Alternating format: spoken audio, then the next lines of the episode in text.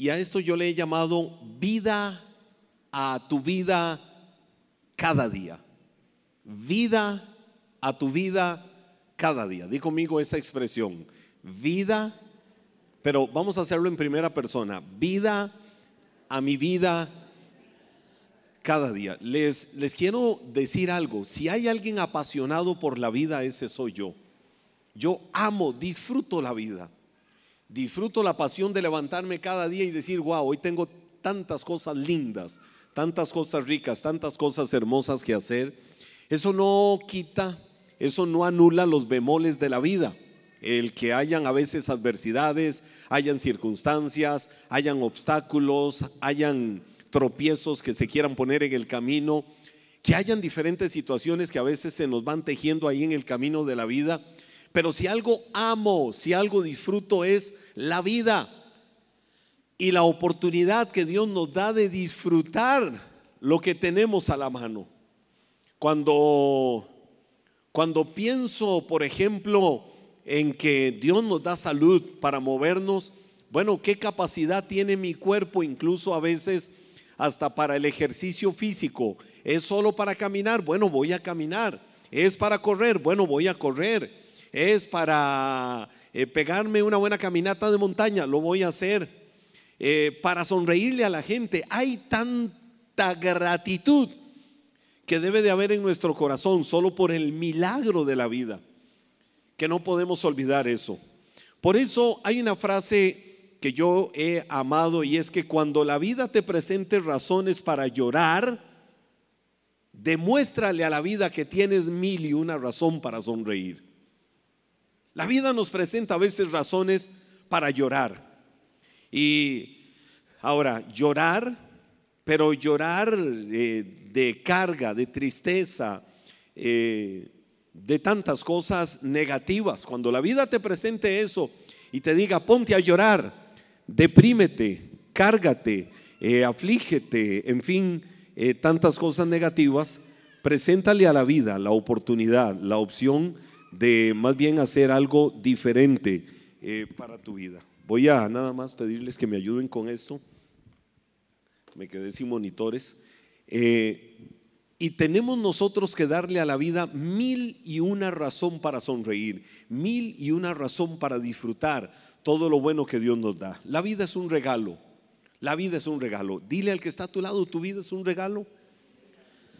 La vida es un regalo, la vida no es una obligación, es un regalo. Y, la vida yo la veo también como un viaje de aventura maravilloso en el cual, en ese viaje de aventura, nosotros viajamos día tras día, sin necesidad de pagar un impuesto por vivir. No pagamos un impuesto por despertarnos. Cuando te despertaste hoy, no tenías a tu lado un cobrador diciéndote, te acabas de despertar, págame. No lo tenemos, no hubo un peaje por el cual pasar.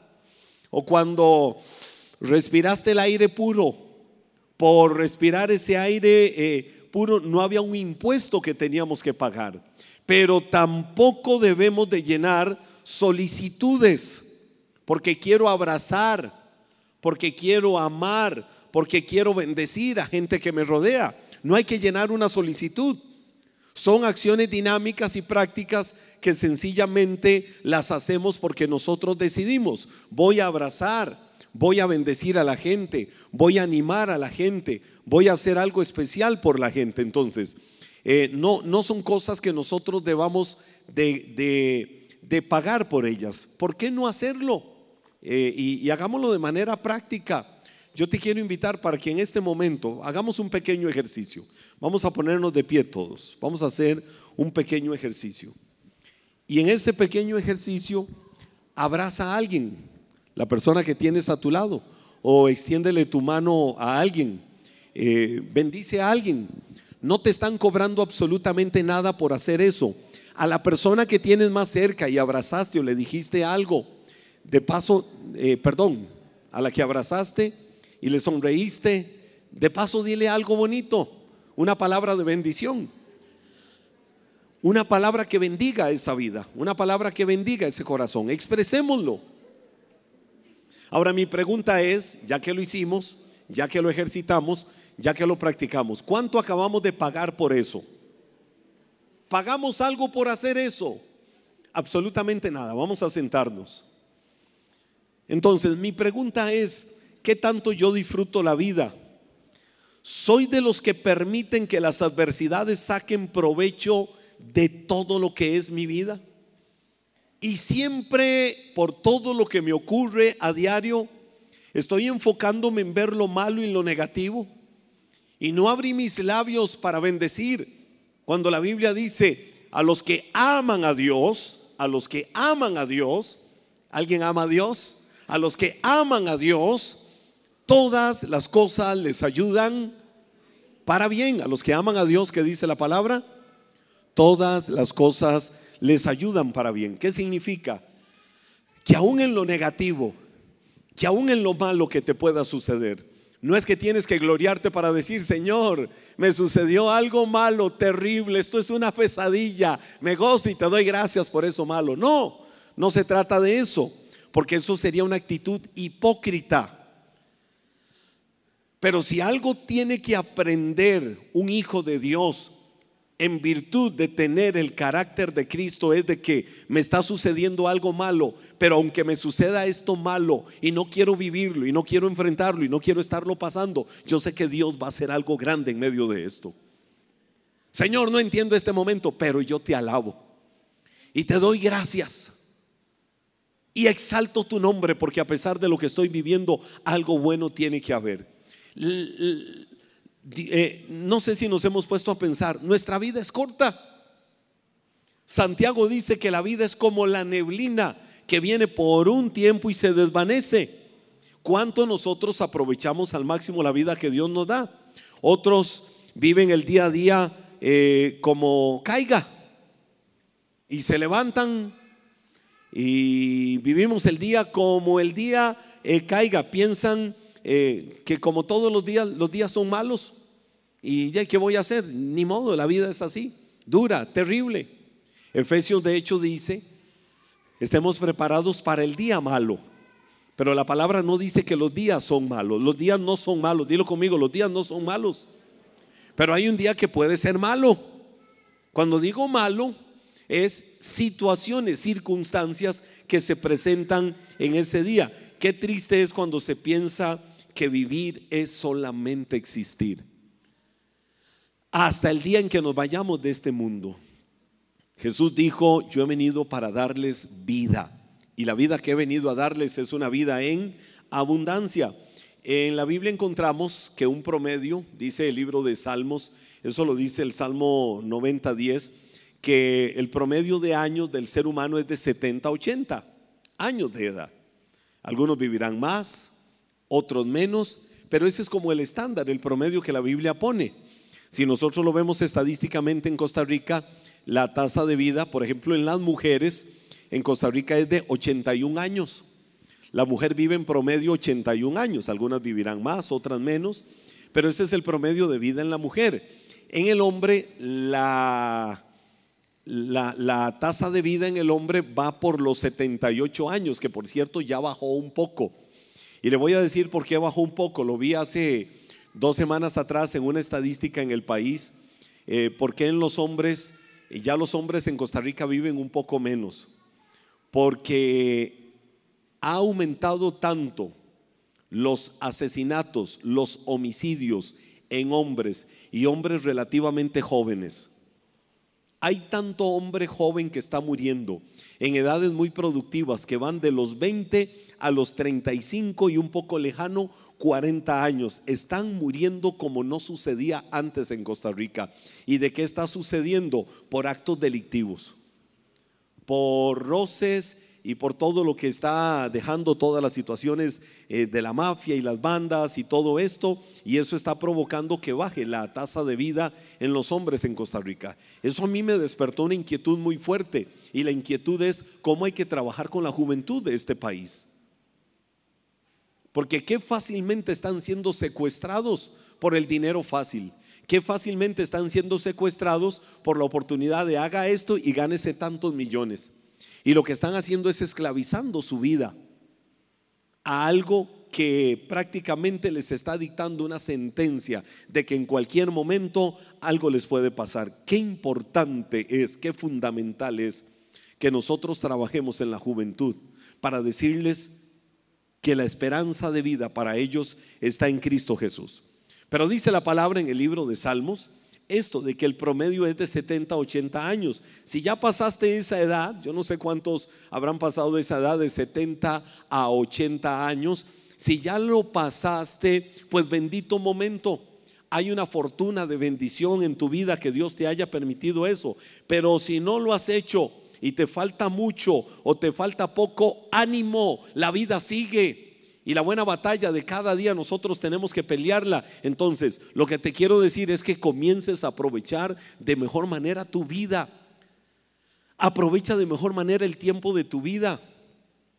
Seamos productivos en lo que nosotros hagamos. Yo veo a un Caleb que le dice a Josué, Josué, ya entramos a la tierra prometida. Caleb y Josué con sus familias fueron los únicos de la vieja generación, es decir, los que salieron de la tierra de Egipto, fueron los únicos que entraron a la tierra prometida. Todos los demás que entraron a la tierra prometida fueron la segunda generación, es decir, todos los que nacieron en el desierto, en el transitar desde Egipto hasta la tierra prometida. ¿Por qué perecieron en el desierto? Había una promesa de Dios sobre su pueblo Israel y era los saco de esclavitud y los llevó a la tierra prometida. ¿Cumplió Dios su parte? Sí, Dios la cumplió. Pero ¿qué fue lo que pasó? Toda aquella primera generación murió, fueron pereciendo en el desierto. Todos esos desiertos de Egipto, de Arabia Saudita, de Jordania, se convirtieron en cementerios para todos los cientos de miles de aquella primera generación que fue muriendo a lo largo de todos esos años. Pero ¿por qué perecieron? Por quejosos porque no disfrutaban el transitar por la vida, aunque estuvieran cruzando un desierto. No lo disfrutaban y no entendían que el desierto era momentáneo, que el desierto era una tierra de suficiencia, momentánea, donde si hoy no tenían alimento a la hora de acostarse para al amanecer tener desayuno, había algo seguro, aunque sus ojos no estaban viendo el alimento, lo que sí estaba seguro y lo que sí estaba garantizado es que en la mañana tendrían el desayuno express ahí servido fuera de la tienda de su casa, porque Dios se los había prometido. Entonces no faltó un solo día que maná del cielo bajara y abrieran sus tiendas y ahí estaba el gallo pinto servido. No faltó un solo día la bendición de Dios, pero aún así siempre se quejaban, siempre encontraban una forma de maldecir, siempre encontraban una forma de no disfrutar la vida. Y la vida es para vivirla, la vida es para disfrutarla. El Señor no te llamó a esta vida, el Señor no te llamó a este mundo para vivir una vida de desgracia.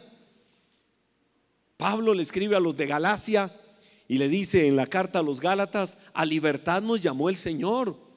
No estemos otra vez sujetos al yugo de esclavitud.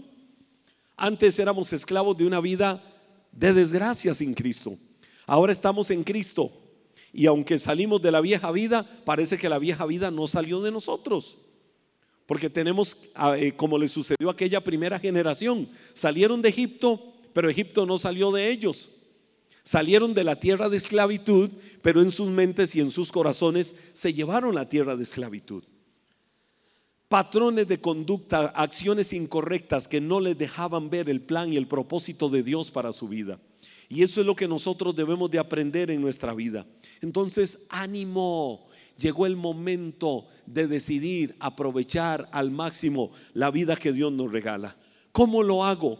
Te voy a mencionar en estos minutos que me restan algunos consejos. Número uno, vigorízate con la autoministración. Vigorizar. O sea, vigorizar es alimentarme, nutrirme, fortalecerme. ¿Con qué cosa? Con la autoministración. Es importante nosotros nutrirnos cada día, vigorizarnos con una vida autoministrada. Eh, creo que uno de los ejemplos más lindos es lo que podemos hacer en las mañanas. Salmo 118, versículo 24, ¿qué dice la Biblia? Ese es el día que hizo quién. ¿Quién lo hizo el día? El día lo hizo el Señor. ¿Quién lo hizo? Y si lo hizo Dios, ¿cuál es la parte responsable que a mí me corresponde? Gozarme y alegrarme en Él. La Biblia no está excluyendo que pudieran haber dificultades en ese día. La Biblia no está excluyendo que pudieran haber aflicciones en ese día. No. No vivimos un cristianismo utópico, religioso, donde se le dice a la gente, vuélvete a Cristo y Él tendrá cuidado de tu vida y estarás como en una nube, en una burbuja, protegido y no tendrás que pasar nada. No, eso no es verdad, eso es mentira. El cristiano tiene aflicciones, claro, tiene aflicciones como cualquier otra persona. El cristiano pasa momentos complicados, difíciles, claro que los pasa. La gran diferencia la, marca que nosotros tenemos a Dios con nosotros. Y la Biblia dice, si el Señor está conmigo, ¿quién contra mí? Y la palabra también dice verdades como, en el mundo ustedes van a tener aflicciones. La Biblia no esconde eso. Dice, pero confíen porque yo he vencido al mundo. Entonces, si mi confianza está puesta en el Señor, de que tengo que tener certeza yo, de que si Él venció al mundo, es decir, las dificultades de este mundo, Él va a tener cuidado de mi vida. De que la palabra también dice que Él nos cuida como la gallina cuida de sus polluelos. Que la palabra también dice, el que habita al abrigo del Altísimo mora bajo la sombra del Omnipotente. Por eso le puedo decir, Señor, esperanza mía, castillo mío, en ti confiaré porque tú me libras del lazo del cazador, de la peste destructora. Con tus plumas me cubres y escudo y adarga es tu verdad. No temeré aún ni siquiera el terror nocturno, ni saeta que vuele de día, ni pestilencias que anden en medio de la oscuridad. ¿Por qué? Porque tengo un Dios que guarda y protege mi vida siempre y que tiene cuidado de mi vida.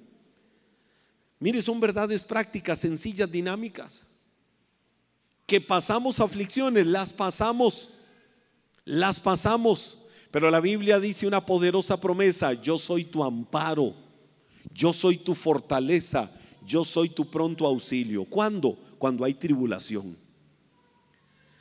Si pasas por tribulaciones, la noticia más maravillosa que podemos tener es de que aunque estoy en tribulaciones no me van a ahogar, porque Dios en su palabra soltó una promesa. Él es mi amparo, Él es mi fortaleza y es mi pronto auxilio en las tribulaciones. Yo recuerdo la enseñanza que compartí que llamé pasando el tribulum. El tribulum es aquella como mega zaranda donde llevaban el trigo y movían el trigo para sacarle la escoria, la suciedad, y que el trigo quedara limpio. Pero el, ¿cuál es el mecanismo del tribulum? Lo movían y lo movían y lo movían y lo movían y lo movían hasta sacar toda la suciedad, hasta sacar todo lo sucio y que ese trigo quedara limpio. Ese es el tribulum. La palabra tribulación viene de tribulum, entonces, yo soy tu amparo, yo soy tu fortaleza, yo soy tu pronto auxilio. ¿Cuándo? Cuando las circunstancias de la vida te están moviendo. Cuando las circunstancias de la vida te están sacudiendo. Ahí yo soy el que te ampara, el que te fortalece, el que te abriga y el que te cuida. Son promesas activas de Dios para mi vida. Y el salmista decía, este es el día que hizo el Señor. ¿Cuál día del año fue el que Dios hizo? Todos los días del año 365 días. Entonces, 365 días al año está activa esa promesa. Esa promesa no deja de ser. Esa promesa está activa todos los días del año. Y entonces mi parte responsable es la de, en este día me voy a gozar. En este día me voy a alegrar. Alaba entonces a Dios por su grandeza. Alaba a Dios por el nuevo día. Aliméntate de sus promesas para tu vida, para tu familia, para tu trabajo, para tus proyectos. Señor, mis ojos me dicen que los problemas, que la crisis financiera, que lo que no hay, que lo que ha escaseado en este día me va a ahogar. Eso me lo dicen mis ojos naturales. Pero como yo cierro los naturales y abro los espirituales, delante de mis ojos espirituales, estoy viendo tu mano, cómo se extiende hacia mi vida para decirme, yo te tengo en el hueco de mi mano, nunca te abandonaré, nunca te dejaré. Con la diestra de mi justicia te voy a guardar, te voy a cuidar y te voy a sostener. Y por supuesto la parte humana no es fácil manejarla. La parte emocional no es fácil manejarla. Pero cuando estamos asidos, agarrados de las promesas de Dios, no vamos a pensar por dónde viene y cómo viene. Solo sabemos que viene la bendición y la provisión de Dios, que viene el favor de Dios sobre nuestras vidas. Podrás crear una mentalidad fuerte y fértil, lista para triunfar cuando decides tener gratitud y expresar alabanza a Dios. Si algo tiene que activarse en nuestra vida, es expresar gratitud a Dios. Dale gracias a Dios siempre por todo lo que te da. Número dos, inicia cada día de tu vida con propósitos. Todos los días de tu vida los con propósitos, pero que esos propósitos sean claros. Propósitos como cuáles? El Salmo 84, versículos del 5 al 7, dice la Biblia, por la misericordia, perdón, me adelanté, me emocioné. Cuán felices son, para que me lo pongan ahí muy bien, cuán felices son los que hayan fuerzas en ti. Diga el débil, diga el débil, diga el débil, fuerte soy. ¿Por qué? Porque somos felices si hallamos nuestra fuerza en el Señor. Los que ponen su corazón en tus caminos, cuando cruzan por el valle de las lágrimas. Pasamos por valles de lágrimas, sí o no. ¿Verdad que los pasamos? La Biblia no dice nunca. La Biblia no miente. No tenemos un Dios de fantasía. La Biblia dice que pasaremos por valles de lágrimas en este mundo. Pero dice cuando pases por valles de lágrimas, cambian su aridez en un manantial al llenar la lluvia los estanques van de victoria en victoria hasta llegar a verte, oh Dios, en Sión. Cuando hay un valle de lágrimas, la Biblia dice que esos valles de lágrimas son como tierra árida, es decir, dura, desértica, tierra difícil. Pero dice la Biblia que brotarán los manantiales de su lluvia desde el cielo, para que esa tierra seca y árida se convierta en una tierra hermosa. Y Él esos valles de lágrimas por los que cruces los va a cambiar. Ahora, tremendo cuando dice, y, luego dice, y van de victoria en victoria. Podrás escuchar, escucha, escúchame esto, captemos esto, captemos esto en nuestro corazón. Captemos esto. Podremos iniciar nuestro día con propósitos, pero cada día de tu vida haz la siguiente declaración. Establece, decide hacer una declaración cada día de tu vida. Hoy inicio mi vida con un propósito. Estaba recordando algo que antes yo lo tenía como una práctica todavía más marcada en mi vida. Y yo dije, hey, yo tengo que retomar esto. Por muchos años, por muchos años en mi vida, yo me despertaba y en mi corazón empezaba a decir, Señor, gracias, porque este día tú lo hiciste, el eh, eh, prototipo modelo de la oración que hacía, este día tú lo hiciste y hoy decido que la enfermedad no va a gobernar mi cuerpo. Hoy decido que la maledicencia no va a estar en mis labios. Hoy decido que la ira no me va a ganar el juego de la vida. Hoy decido, Señor, que todo camino por el que vaya, voy a recordar que tú vas conmigo. Y aunque el enemigo se levante como un río, voy a confiar en que tú levantas un estandarte. Porque aunque el enemigo ponga en el camino obstáculos, tu bendición siempre irá conmigo para llevarme a donde me tengas que llevar. En este día no hay un dominio del enemigo sobre mis acciones porque es tu bendición la que me cubre y me guarda en todo lo que haga. Y entonces alimento la confesión de mis labios de propósitos. En este día llegaré a la oficina y todo lo que haga será bendecido por Dios. En este día saldré a manejar o en este día entraré a la manufacturera o en este día haré lo que tenga que hacer, el trabajo que tengas que hacer. Llegaré a la, a, la oficina, llegaré al, al, centro educativo, llegaré al consultorio, llegaré a donde tenga que llegar y ahí estará la bendición de Dios en todo lo que haga, porque yo soy un bendecido, yo soy una bendecida y todo lo que haga siempre será guiado y guardado y prosperado y fructificado por las manos del Señor. Entonces, es un asunto de actitud, de decisión de mis labios. Y la Biblia dice, y quiero que vean, devolvámonos ahí a Lamentaciones capítulo 3, versos 22 al 24. Este versículo para mí es vital en esto. Por la misericordia del Señor no hemos sido consumidos. Nunca su misericordia se ha agotado. ¿Cuándo se agota la misericordia del Señor? Nunca se ha agotado. ¿Por qué? La Biblia dice, grande es tu fidelidad. ¿Y qué pasa con la fidelidad de Dios? Cada mañana se renueva, dice la palabra. Por eso digo con toda el alma, el Señor es mi herencia y en Él confío. De ahí se deduce aquella expresión cuando dice la, aquella expresión de nuevas son sus misericordias cada mañana y su fidelidad es contada hasta el anochecer. Todos los días las misericordias de Dios son nuevas. Y aquella típica expresión de hoy estamos estrenando, ¿qué estoy estrenando? Las misericordias de Dios. Pero si lo vamos a decir, lo vamos a creer. Si yo estreno las misericordias de Dios en este día, voy a ganar la batalla de la fe en todo lo que haga. ¿Por qué? Porque siempre su misericordia estará sobre mi vida. Cada día tenemos que hacer entonces declaraciones con propósito. Volvámonos centinelas de lo que sale de nuestros labios. Volvámonos guardianes de lo que sale de nuestros labios. ¿Qué voy a hablar? Estoy hablando maldición, estoy hablando queja, estoy hablando desgracia, estoy hablando derrota. Hoy me levanté y me agarré con el clima.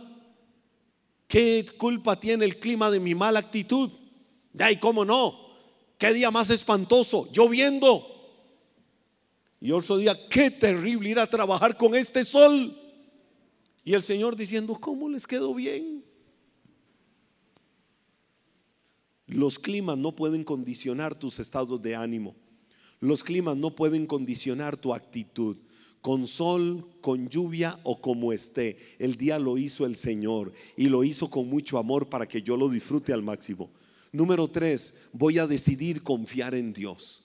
Tengo que decidir aprender en mi vida a confiar en Dios. Dice el Salmo 84. Ahora sí, Salmo 84, versos del 5 al 7. Dice la palabra, cuán felices son los que hayan fuerzas en ti, los que ponen su corazón en tus caminos. Ahí se aplica ese versículo.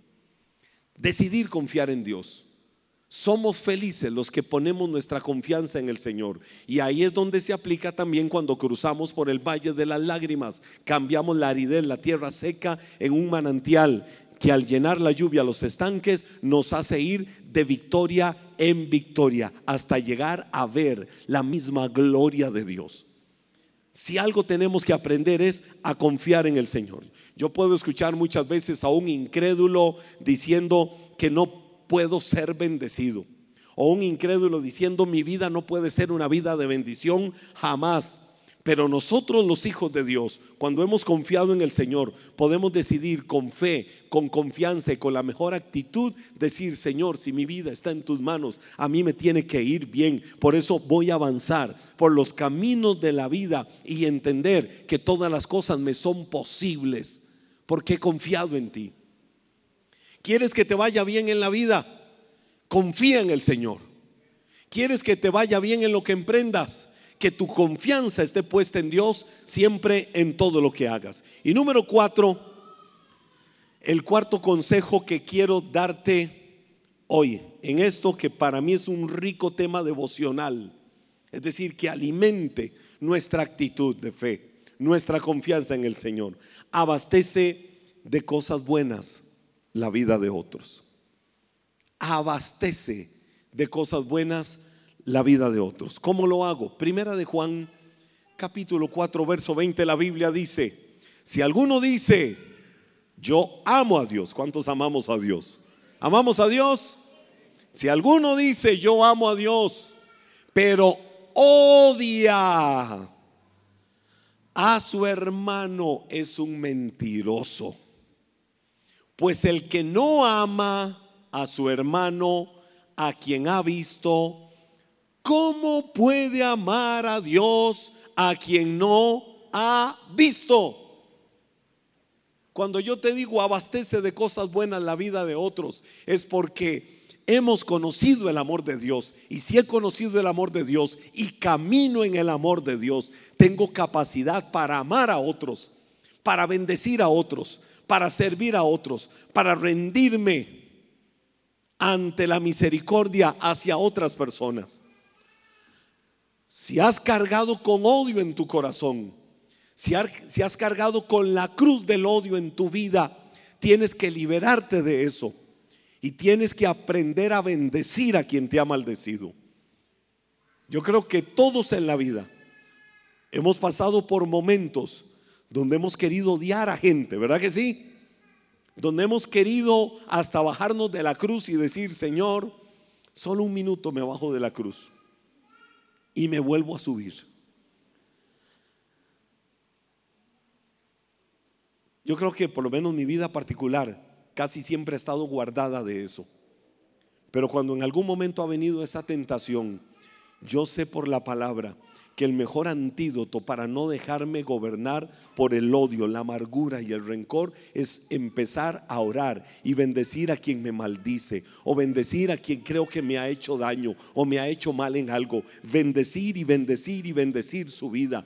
Y lo más maravilloso que sucede es ver la manifestación de Dios. De tal manera que si puedo tener una acción buena sobre esa persona, lo voy a hacer. Y de paso la Biblia dice que si lo hago, ascuas de fuego amontonaré sobre su cabeza. ¿Sabe usted qué son las ascuas de fuego? En el antiguo Egipto, cuando alguien lo castigaban, habían tipos de penas donde agarraban como un tipo de sartén. Piensen la sartén llena de carbones encendidos, calentada por debajo a puro fuego y por encima los carbones encendidos que hasta que sonaban.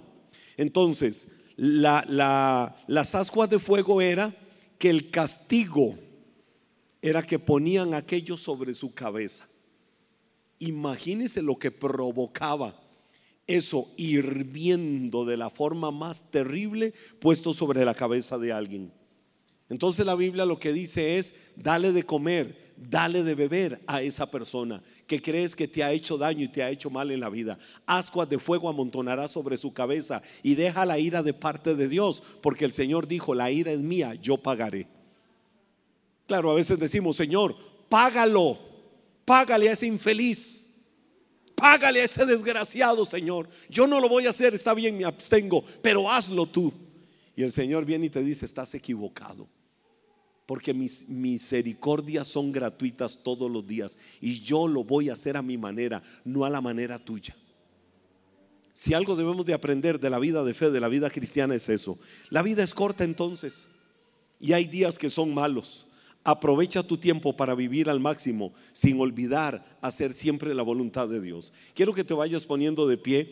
Lo que te acabo de compartir es un acróstico los que apuntan ya se dieron cuenta que lo que compartí es un acróstico. El acróstico vida. Número uno, vigorízate con la autoministración. Dos, inicia la letra I, tu vida con propósitos. Tres, decide confiar en Dios. Y cuatro, abastece de cosas buenas la vida de otros. La esencia de la vida que Dios te ha dado es la de ir adelante. No esperen nunca que las cosas cambien en automático para que te vaya bien. Depende de cada uno de nosotros hacer del día de hoy y cada día de nuestra vida un día extraordinario. Pero ante todo gratitud y adoración a Dios por lo que hagas. Levanta tus manos. Cerremos este tiempo con gratitud. Padre, yo te doy gracias en el nombre de Jesús por la bendición que tú nos das de estar acá reunidos para expresar gratitud por todo lo que nos das y hacemos. Dios, tú nos diseñaste y nos formaste con un propósito para que podamos vivir y hacer cosas grandes en esta vida. Cumple tu maravilloso propósito, Dios, en la vida de cada uno de tus hijos. Cumple tu maravilloso propósito en nosotros. Señor, queremos cambiar la perspectiva aún de nuestra vida. Queremos levantarnos y queremos vivir cada día, cada jornada con gratitud levantarnos, Señor, y entender que hay un propósito maravilloso cuando nos vayamos al trabajo, las acciones o todo lo que vamos a hacer ese día. Hay maravillosos propósitos que tú quieres cumplir. Por eso llenaremos nuestros labios de alabanza, nuestros labios de adoración, nuestros labios de gratitud delante de ti, Señor. Dios, tomaremos decisiones radicales de confiar en ti. Tu palabra dice en el Salmo 118, verso 8, es mejor confiar en Dios que confiar en el hombre. Y hoy, Señor, queremos decirte que queremos confiar en ti, que no queremos confiar en nuestra prudencia, no queremos confiar en nuestra sabiduría, no queremos confiar, Dios, en lo que nosotros hagamos o digamos. Queremos confiar plenamente en ti, queremos confiar plenamente en adoración.